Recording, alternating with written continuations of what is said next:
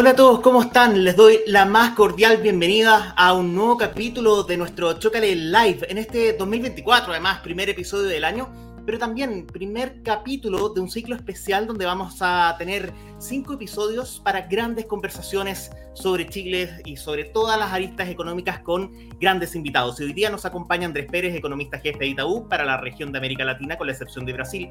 Lleva dos años en Itaú. Anteriormente estuvo en el, en el Ministerio de Hacienda, en el Banco Central, en la Reserva Federal de Estados Unidos y en el Banco Mundial, entre otros. Es licenciado en Economía de la Universidad de Chicago, institución donde también obtuvo un MBA y un máster en Políticas Públicas. Y ahí lo tenemos en pantalla. Bienvenido Andrés, ¿qué tal? Hola Max, ¿qué tal? Buen día. Andrés, eh, bueno, hoy día a la mañana hablemos primero de contingencia rápida, ¿cierto? Hoy día a la mañana recibimos el dato, la cifra de IMASEC. ¿Cuál es tu visión al respecto? Porque estuvo ligeramente sobre las expectativas.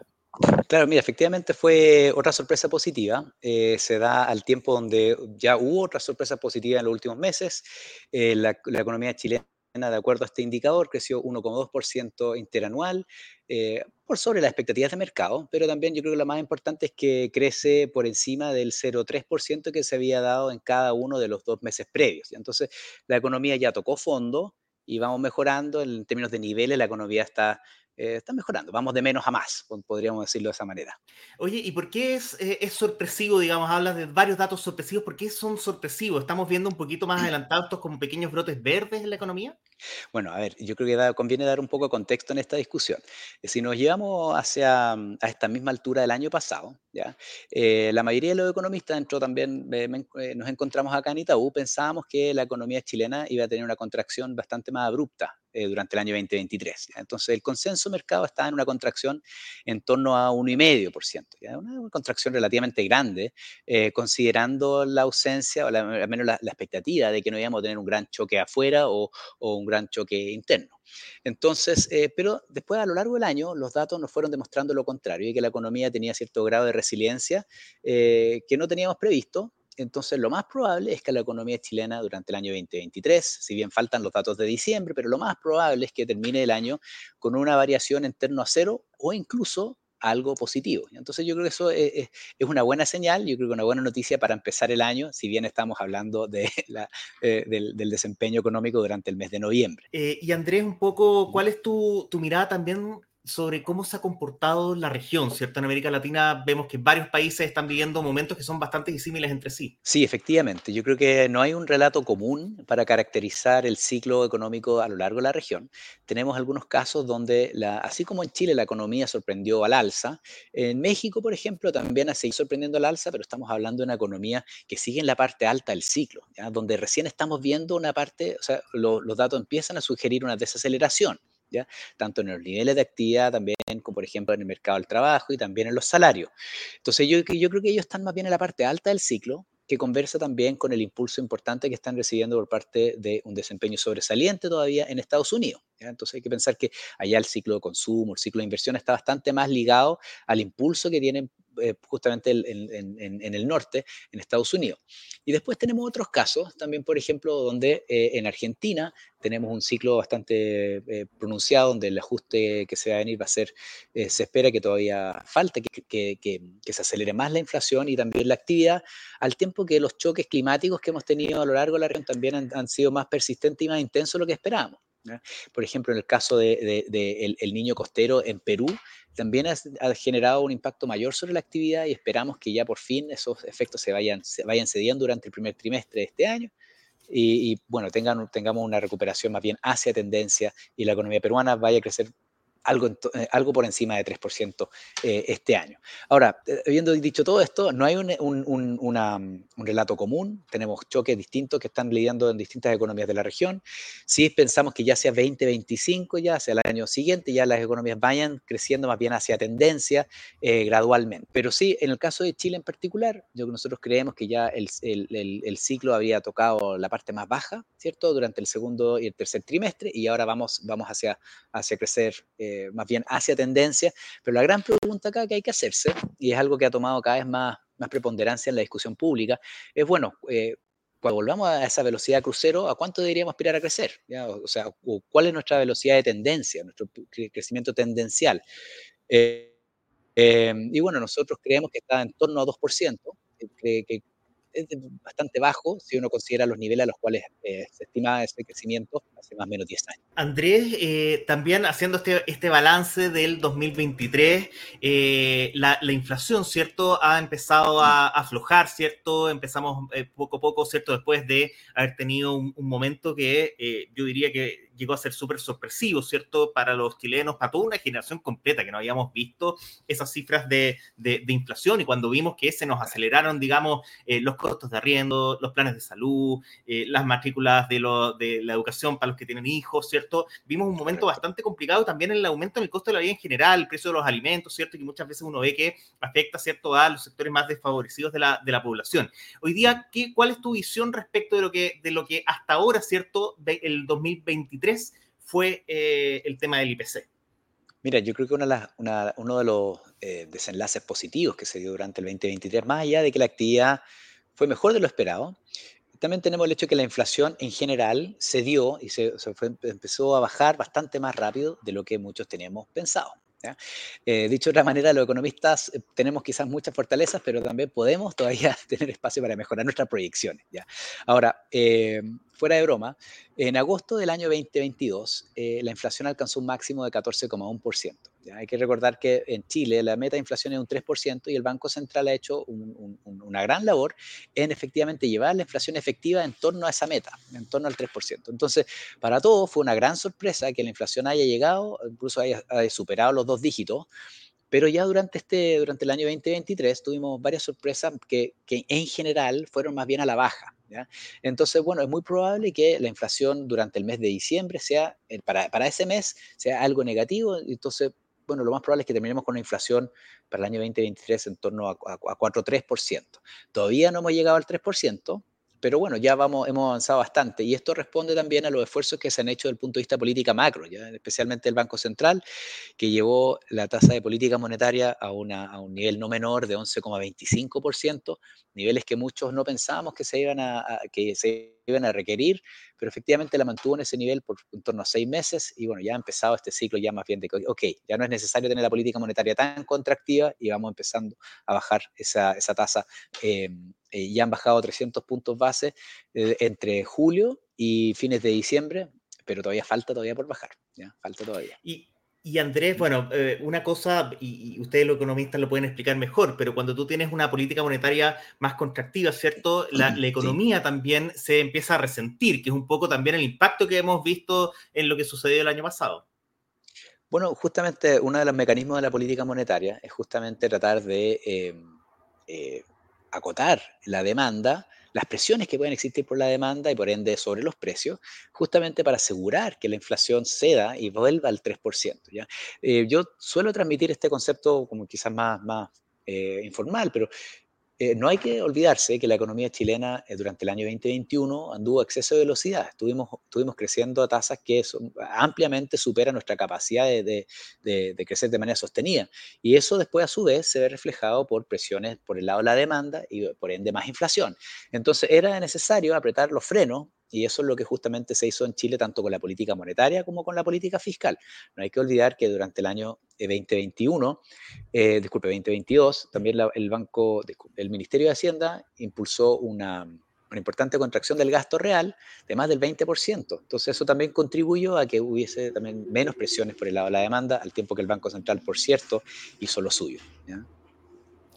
Eh, estamos conversando con Andrés Pérez, economista jefe de Itaú, aquí en Chocale Live. Estamos completamente en vivo para los que nos están viendo, ¿cierto? En este martes 2 de enero, son las 12 con 11, para que sepan ahí que estamos completamente en vivo y que además uh -huh. pueden enviarle sus preguntas a Andrés.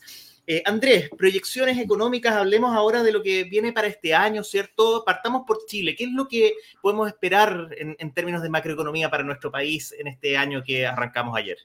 Ya, mira, eh, lo más probable es que hayamos cerrado el 2023 con un crecimiento en torno a cero o quizá incluso puede ser un poco más, eh, incluso puede ser positivo ¿ya? en el margen. Aquí, de nuevo, eh, realizando el, el, como la, la, la, relación con, el, con, el, eh, con lo que comentamos anteriormente, es bastante mejor de lo que muchos proyectaban. Para el año 2024 es muy probable que la economía crezca entre 1,5 y 2%. Nuestra proyección puntual es 1,7%. Eh, pero de nuevo, es una proyección todavía que está donde creceríamos por debajo de nuestro nivel potencial. En, el tiempo que se estima en torno a 2%. Em, ¿Dónde están los sesgos? Bueno, yo creo que eh, tiendo a pensar que la inversión privada eh, va a seguir siendo relativamente débil, especialmente por la debilidad que se sigue observando en indicadores líderes de la construcción. Si uno mira la confianza en ese sector, uno mira, los, por ejemplo, las importaciones de bienes de capital que suelen asociarse, como nos, sugieren hacia dónde va la inversión privada, y yo diría que siguen, siguen bien, bien débiles.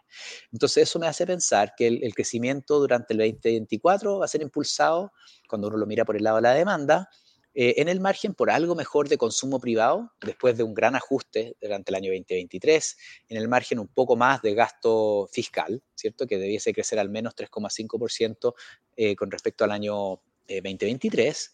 Eh, el, impulso externo lo más probable es que sea no tan malo. ¿ya? hay que recordar que entre julio y, octubre, fines de octubre, las tasas largas en Estados Unidos subieron fuerte. ¿ya? Y eso eh, hizo que el, tipo de cambio en Chile se depreciara de una manera bien importante. Pero así como se, tuvimos este, este, este shock como relámpago, ya de condiciones financieras más estrechas, ahora ya como que se deshizo y volvimos más o menos a los mismos niveles de tasa que vimos, eh, tasas largas, ¿cierto? Que vimos a esta altura el año pasado. Entonces quizás no, no, es tan malo el impulso externo. También creemos que... Eh, nuestros principales socios comerciales debiesen de seguir contribuyendo con impulsos relevantes, por ejemplo, Estados Unidos, que también hay que recordar que eh, a esta altura del año pasado muchos pensábamos que también Estados Unidos iba a entrar en recesión y bueno, no, tuvieron recesión y lo más probable es que no tengan eh, un ajuste tan brusco en la actividad. Y también por el lado de China, lo más probable es que eh, vayan a crecer el año 2024 entre 4,7% y 5%, que no son malas tasas de crecimiento considerando el nivel de desarrollo y el, tamaño que, tienen, que tiene esa economía y la relevancia que tiene para nosotros. Entonces, lo más probable es que este año volvamos, o sea, vamos a volver a crecer, así como lo han reflejado los últimos datos de IMASEC, ¿cierto? Los datos del PIB, los datos que conocimos de IMASEC esta mañana, que vayamos de menos a más. Pero de nuevo, la gran pregunta que nos tenemos que hacer acá, Max, es, bueno, ¿crecer entre 1,5 y 2% es suficiente? A mí me parece que tenemos que aspirar a más, tenemos que volver a crecer, ojalá por entre 2,5 y 3 al menos, en el corto plazo, y para ello la inversión privada es clave. Em, Andrés, y, también ahí tu visión respecto de, la región también, qué es lo que deberíamos eh, ir viendo. Ahí preguntarte también por el caso que llama muchísimo la atención, nos están llegando muchísimas noticias, sobre todo del cambio de, de gobierno que hubo en Argentina, con varias medidas que yo me imagino que los economistas, ustedes, ¿cierto? Eh, y tú, particularmente probablemente estéis mirando con atención y decir como veamos qué resulta de lo que se va a hacer, porque finalmente, más allá de que hay una lectura política y que esto requiere obviamente que la, que, la ciudadanía pueda aguantar las ayudas sociales probablemente que tenga que recibir la población en ese país, pero también uno ve, digamos, macroeconómicamente y uno dice, bueno, esta idea va a resultar, puede, ¿qué es lo que puede pasar ahí? No sé si nos podéis compartir tu panorama respecto de Latinoamérica. Bueno, sí, mira, partiendo por, el, por, eh, por Argentina, yo creo que eh, a la región le, le, favorece tener economías eh, que tengan cada vez mejor desempeño en términos de actividad. Entonces, a Chile le favorecería tener un mayor impulso por parte de una economía argentina que crezca en el tiempo ¿ya? y que crezca de manera fuerte. pero la experiencia reciente justamente muestra lo contrario. Ya hemos tenido una economía que lo más probable es que se haya contraído eh, durante el año 2023 y derivado justamente de severos desequilibrios macroeconómicos que se tienen que resolver, lo más probable es que ese proceso de ajuste también conlleve una nueva contracción en la actividad durante el año 2024. Eh, desde punto de vista de actividad, a pesar de tener estas contracciones el año pasado, es una, es una economía que eh, la tasa de desempleo no, no, o sea, ha estado en torno a los niveles, o sea, ha estado en, buenos niveles, ¿no? No, ha subido demasiado a pesar de este ajuste. Pero bueno, eh, a, la luz del importante ajuste fiscal que está pendiente, es muy probable que la demanda agregada tenga un ajuste y eso, bueno, genere, por otro lado, una importante eh, contracción este año en la actividad. Pero son ajustes necesarios y es importante decir que el ajuste se iba a tener que realizar independiente de quién ganara la última elección. Eso es importante transmitir. Ahora, claro. algo que, tarde, que tarde o temprano había que empezar a sincerar y decir, bueno, esto, eh, al final eh, muchos hablan de que era una especie como de bomba que podía estallar ahora o en un tiempo más. Eh, efectivamente, la, la, la, economía está con desequilibrios que eran insostenibles y, en algún momento había que justamente desajustar esa, eso, esos, bien, ajustar esos equilibrios. y eso, eso viene, conlleva un importante ajuste tanto en inflación, pasamos a una inflación que ya antes del ajuste estábamos hablando de inflación mensual en torno al 12-13%. Entonces, eh, en, Chile nos, asustamos cuando la inflación fue, por ejemplo, en un mes, eh, recuerdo que fue en noviembre del año 2022, la inflación en el mes fue 1,9%. Entonces, o sea, son otros órdenes de magnitud.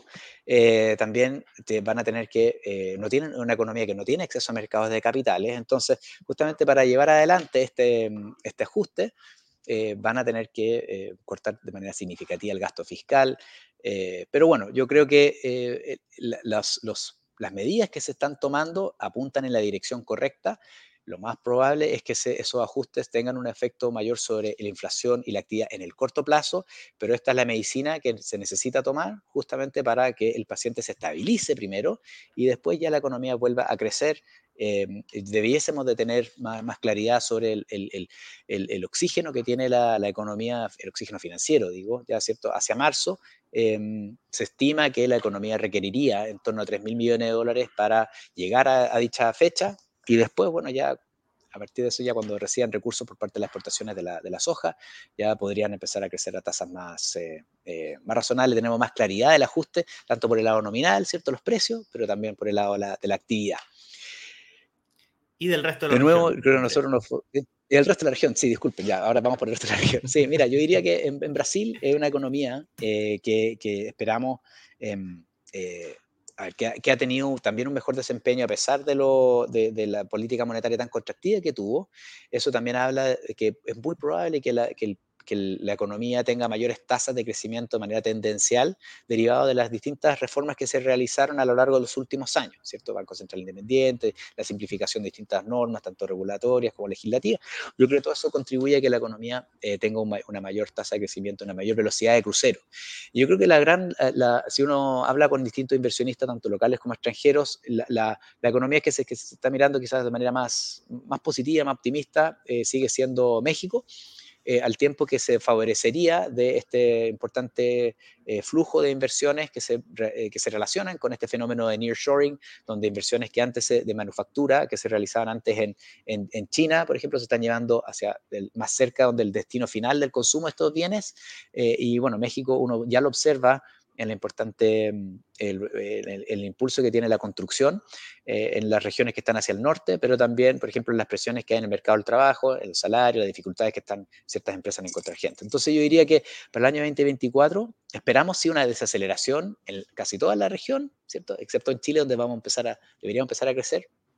Em, pero, pero sí, es, un, fenómeno donde la inflación ha caído, los, marcos de política han, han, han, sido resilientes, flexibles y han contribuido al ajuste y, debiésemos ya de ir volviendo a crecer hacia tendencia en el año 2025. Eh, fue toda la región en, en, quizá un par de segundos, pero intenté, lo intenté.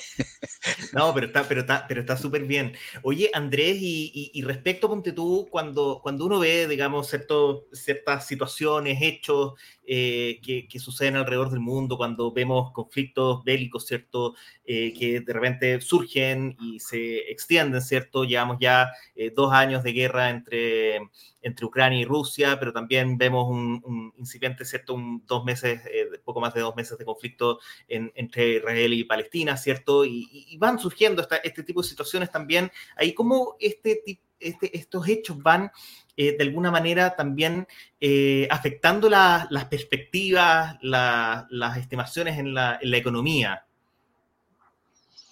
Mira, em, yo creo que todos estos hechos nos, nos recuerdan que eh, hay fenómenos, hay choques inesperados que afectan justamente el desempeño y la actividad económica en el mundo. Entonces estamos con mucha más incertidumbre. Mi, juicio, o sea, nuestro juicio acá, es que hay fenómenos que son muy, muy, difíciles de modelar, que suceden y que te, bueno, te alteran de manera bien abrupta los, las proyecciones. ¿ya? O sea, tenemos, por ejemplo, las tensiones geopolíticas que hay, por ejemplo, en el Medio Oriente, que también trascienden, por ejemplo, hacia el, hacia el transporte, eh, hacia los, fletes marítimos, ¿cierto? De hecho, lo que lo hemos visto incluso durante el día de hoy. Eh, tenemos también, por cierto, el conflicto, también de geopolítica entre Rusia y Ucrania. Em, y bueno, lo que vaya a pasar eventualmente en, entre Taiwán y China, que por cierto, en, ninguno de estos casos es nuestro escenario base, cierto que se materialicen estos, estos riesgos, pero sí le agregan una cuota de incertidumbre importante sobre eh, las, proyecciones del escenario central que tenemos nosotros. ¿ya? Entonces, eh, eh, y, en general esto, estos conflictos se suelen transmitir a nuestras proyecciones a través de los, los, canales de commodities, ¿cierto? los precios de commodities, en el caso del petróleo, por ejemplo, y también la demanda que podamos tener en, en, el, el, precio del cobre. Entonces, ahora, algo que, un fenómeno que es de riesgo, que habíamos conversado bastante entre los analistas durante el año pasado y el año previo, eran justamente los riesgos que emanaban del de, eh, apalancamiento eh, en el sector inmobiliario en China. Yo creo que eso quizás en el margen lo hemos conversado menos, pero yo creo que ese riesgo sigue presente.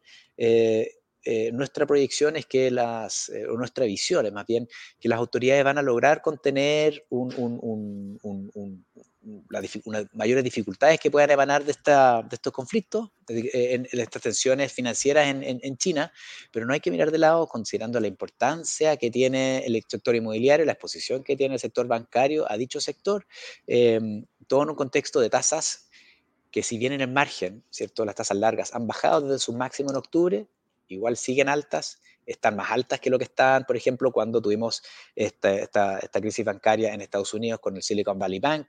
Y es muy probable que las tasas largas se mantengan altas por un tiempo que es una, noticia quizás no tan optimista para aquellos que están buscando un crédito hipotecario en Chile. eso te iba a preguntar, ¿cierto? Porque en el fondo uno ve ya, ok, la, tasa de política monetaria va bajando un poco y, las personas, digamos, eh, con los elementos que tienen, ¿cierto? Con lo que en general saben de economía, dicen, ah, ya, esto deberá reflejarse en las tasas de los créditos hipotecarios. Pero vemos que en la práctica eso no está sucediendo, de hecho siguen tremendamente altas. Sí, yo creo que desde cierto punto de vista siguen reflejando el, alza importante que tuvieron las tasas largas en Estados Unidos entre julio y fines de octubre. Pero yo tiendo a pensar, dado que esos, esa, ese movimiento tan brusco se revirtió así de brusco, ¿cierto? Desde, desde fin de octubre hasta la fecha, me, hace pensar que también em, los créditos hipotecarios en Chile debiesen de, revertir esa importante alza que vimos en los datos hacia fines de noviembre, porque efectivamente subieron casi un por ciento en un mes. Entonces yo creo que eso debiese bajar en los próximos meses, pero si es que uno se pregunta, ¿van a volver los niveles de tasa a a, aquellos niveles que estábamos acostumbrados quizás hacia, hacia, antes de 2019, yo lo veo, lo veo difícil. ¿Y por qué? Bueno, porque los ciertos fundamentos sugieren que seguimos con tasas altas afuera, también en, el ámbito local. Em, tenemos, somos una economía que tiene eh, más deuda que teníamos antes, y también uno podría argumentar que los niveles de incertidumbre de política económica que afectan a plazos más largos también es, está por encima de lo que estamos acostumbrados previo al 2019. Entonces, todo hace pensar eh, que es razonable eh, suponer que las tasas, de, las tasas largas, aquellas relevantes para crédito hipotecario, eh, difícilmente puedan volver a, aquellos niveles de que estábamos acostumbrados previo al 2019. Y Andrés, hablando también, mencionabas recién Estados Unidos y hablabas también de algo que echábamos de menos. ¿Qué pasa con el dólar? ¿Qué es lo que podemos esperar? Eh, ¿Por dónde debería estar? Eh, entiendo yo de, lo que he leído que eh, ese, ese dólar antiguo que nosotros veíamos años atrás, por, por ahora es algo que está súper lejano. ¿Cuál es la visión? ¿Qué es lo que podemos esperar del dólar para este 2024? Mira, Em, nosotros desde octubre, esto para, para, tirarnos un poco de flores también, pero hacia, hacia octubre ya proyectábamos para fines del 23 un, tipo de cambio que cerrara en 880. Y bueno, parece que las proyecciones no estuvieron tan mal. Eh, eh, para fines de este año, nosotros sí estamos proyectando que el tipo de cambio en, en tendencia debiese de apreciarse hacia un nivel de 850. Pero considerando que eh, es muy probable que el Banco Central siga bajando tasa eh, de manera bien pronunciada, especialmente durante el primer semestre, eh, eso repercuta en mayor presión hacia la depreciación del tipo de cambio. Es decir, en la medida que se vayan reduciendo los diferenciales de tasa con Estados Unidos, bueno, difícilmente pueda este, el, peso chileno tener un mejor desempeño con respecto a otras monedas. Y eso también es lo que se observó durante la última semana en, de diciembre, donde el dólar global se, se ha depreciado, ¿ya? Em, y otras monedas de la región, por ejemplo, se han eh, apreciado más que, la, que, la, que, lo que se apreció la moneda chilena. Entonces, en el margen yo diría que el peso chileno debiese de seguir con mucha volatilidad, tanto como reflejando ajustes en el mercado, de, mercado local, ¿cierto? Un mercado menos profundo, eh, especialmente después de los retiros, ¿cierto? Eh, y eso eh, ha generado que el tipo de cambio sea mucho más volátil de lo que estábamos acostumbrados. Para dar un ejemplo, em, después del dato de IPC de Estados Unidos para el mes de noviembre, el tipo de cambio de Chile se apreció 3,5%. Y es, en un día, eso es, mucho. Solo hemos tenido ese tipo de, de movimientos cuando hay un anuncio por parte del Banco Central eh, sobre un programa de acumulación de reserva, una intervención. Entonces, yo creo que eso, eso es, un, factor que debiese seguir con nosotros. No nos tenemos que sorprender si es que el tipo de cambio se sigue moviendo y, tanto como lo ha hecho en lo más reciente. Em, eh, pero relativo a otras monedas, quizás el peso chileno va a tener un peor desempeño relativo a otras monedas de la, de la región. Andrés, em, mirando hacia, hacia el futuro, eh, y lo comentaste hace un rato atrás, lo que tenía que ver, ¿cierto?, con con cómo, cómo, de alguna manera Chile trata de salir adelante, ¿cierto? Eh, yo he visto varias columnas un poco pesimistas ah, en los últimos días que hablan de, de una especie de un concepto que se llama la, década perdida, eh, pero más allá de hablar de, de, lo que pasó, es cómo podemos tener una buena próxima década, ¿cierto? ¿Cómo podemos hacer que nuestro país salga adelante y que efectivamente podamos ver tasas de crecimiento que eran las que estábamos acostumbrados en los años 90, en los años 2000. Eh, se habla de la permisología, ¿cierto? Y de otros, de otros tipos de, de, de, contextos o ingredientes, si nos podrías detallar un poco cuál sería como la, la fórmula o la receta para que esta economía pueda apretar un poquito el, el, acelerador para poder crecer mucho más de lo que hemos visto en, en los últimos años. Bueno, efectivamente, cuando a, ver, a principios de los 2000 se estimaba que nuestro crecimiento potencial eh, o la velocidad crucero, la cual nosotros podemos, podemos eh, crecer sin generar presiones de demanda eh, a la inflación, la economía se esperaba que creciera en, torno a 5%. y con, esa, con esos niveles de expansión nos íbamos acercando relativamente rápido a converger a los niveles, a los estándares de vida de ingreso de economías de mayor, de, no sé, por las economías desarrolladas, ¿ya? Pero en la medida en que esa tasa de crecimiento potencial se va reduciendo, ya, bueno, la velocidad de convergencia con las economías avanzadas se reduce, o sea, ya no estamos, no, no, no vamos, no, estamos creciendo tanto, entonces nos vamos, la medida que las economías desarrolladas también crecen, va a costar justamente llegar a esos niveles de, ingreso. Eh, hacia, hace 10 años eh, se estimaba que la tasa de crecimiento Em, ya se había reducido desde más o menos 5% hacia más o menos 3%. Y hoy día, más o menos, se estima que esa tasa de crecimiento potencial se estima en torno a 2%. Entonces, eh, eso es, bueno, ¿es suficiente o no? ¿Qué necesitamos hacer para crecer más? Yo creo que hay algunas medidas que apoyarían o nos permitirían crecer un poco más rápido en el corto plazo y justamente eso apunta a las restricciones que uno ve en la, inversión privada, especialmente para proyectos de gran escala. Y aquí, por ejemplo, este, este concepto eh, que hemos acuñado acá en Chile que se relaciona con la permisología, yo creo que es clave. Esto de reducir los plazos, reducir la discreción en la aprobación de los proyectos, eso es un factor. Eh, por otro lado, también yo creo que reducir la incertidumbre política económica también es importante. Yo creo que eh, en, en los últimos años hemos abierto varias discusiones que afectan el el costo del trabajo, el costo del capital, ¿cierto? Y eso, por cierto, hace más difícil que aquellos inversionistas que están pensando en invertir en proyectos de largo plazo no, no puedan realizar eso, esos cálculos. ¿ya? ¿Cuál es, cuál es el, retorno esperado que yo requiero para invertir en el tiempo? Entonces yo creo que reducir la incertidumbre política económica es otro factor importante. Y después hay, hay una serie de otros factores que son, que son importantes eh, eh, eh, hacerse cargo. Y, en aquí, por ejemplo, yo creo que eh, tenemos que volver a, hablar de manera bastante eh, sincera de cómo mejoramos la calidad de la educación, si es que la, educación que nosotros estamos inculcando nos prepara para, para, para, para el próximo, las próximas décadas. Em, pero claro, esas medidas tienen un efecto en el tiempo. ¿ya? O yo creo que empezar a realizar un programa de mejoramiento en, en la calidad de la educación rinde, rinde frutos, pero, pero, pero en el tiempo. Es difícil pedirle que eso afecte el crecimiento tendencial el próximo año. Pero esos son un, par nomás de, de medidas que, que, nos permitirían prepararnos para eventualmente detener, al menos estabilizar esta tendencia a la baja que hemos visto en nuestra capacidad de crecimiento y, bueno, y empezar a, y, aspirar a, crecer más eh, en el tiempo.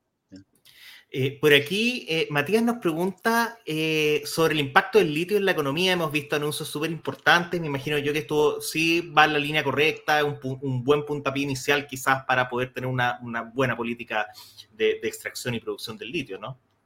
Mm. a ver, yo creo que la industria del litio tuvo un crecimiento muy grande en términos de producción eh, el año 2022 y también el año 2023. Pero la mayor parte del impulso vino principalmente por un, un, un, fenómeno que yo creo que nadie vio, ¿ya? Eh, en términos de los precios, cómo crecieron los precios en un, en un, periodo tan corto. Entonces, eso, por cierto, nos, nos permitió tener importante eh, crecimiento en términos de, lo, de, las arcas fiscales y también en, en, en inversión.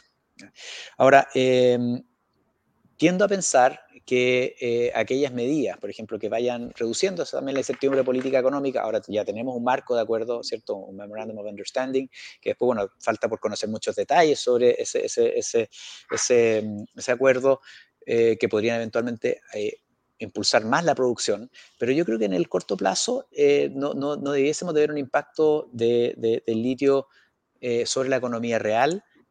sí esta, estas medidas que van reduciendo la incertidumbre, yo creo que son importantes señales para la inversión privada eh, y para la economía en general, ¿cierto? O sea, es posible llegar a acuerdos primero, que ha costado en, en varios ámbitos, pero por, también por otro lado, bueno, si vamos, vamos eh, facilitando la inversión, yo creo que son, son, buenas señales, pero en términos de su impacto sobre las arcas fiscales, sobre la inversión, sobre la economía en el corto plazo, yo lo veo relativamente eh, acotado. Pero sí es una buena noticia en términos de, de, que se va reduciendo la incertidumbre de política económica. Andrés, estamos en tiempo justo, ahí nos pasamos tres minutitos, pero te queremos agradecer por el tiempo de venir a contarnos tu, tu visión de lo que fue el año pasado y tus previsiones para 2024 para la economía. Muchas gracias, Max. Cuando quieran. Feliz de conversar. Feliz año. Muchas gracias Andrés Pérez, economista jefe de Itaú, que vino a compartir su visión de lo que fue el 2023. Antes de eh, cerrar, simplemente dejar los invitados para las siguientes conversaciones en este ciclo especial de los cinco años de Chócale. Eh, la próxima semana vamos a estar con Daniel Ochman, presidente de Banco Estado, y la subsiguiente con Mario Marcel, el ministro de Hacienda. Como siempre, los martes a las 2 aquí en Chocale Live, en chocale.cl. También esta conversación la pueden revivir en chocale.cl slash live eh, y por supuesto también el podcast Mi Billetera que está en Spotify y en las principales plataformas de audio. Así que nos vemos en la próxima semana. Chao, chao.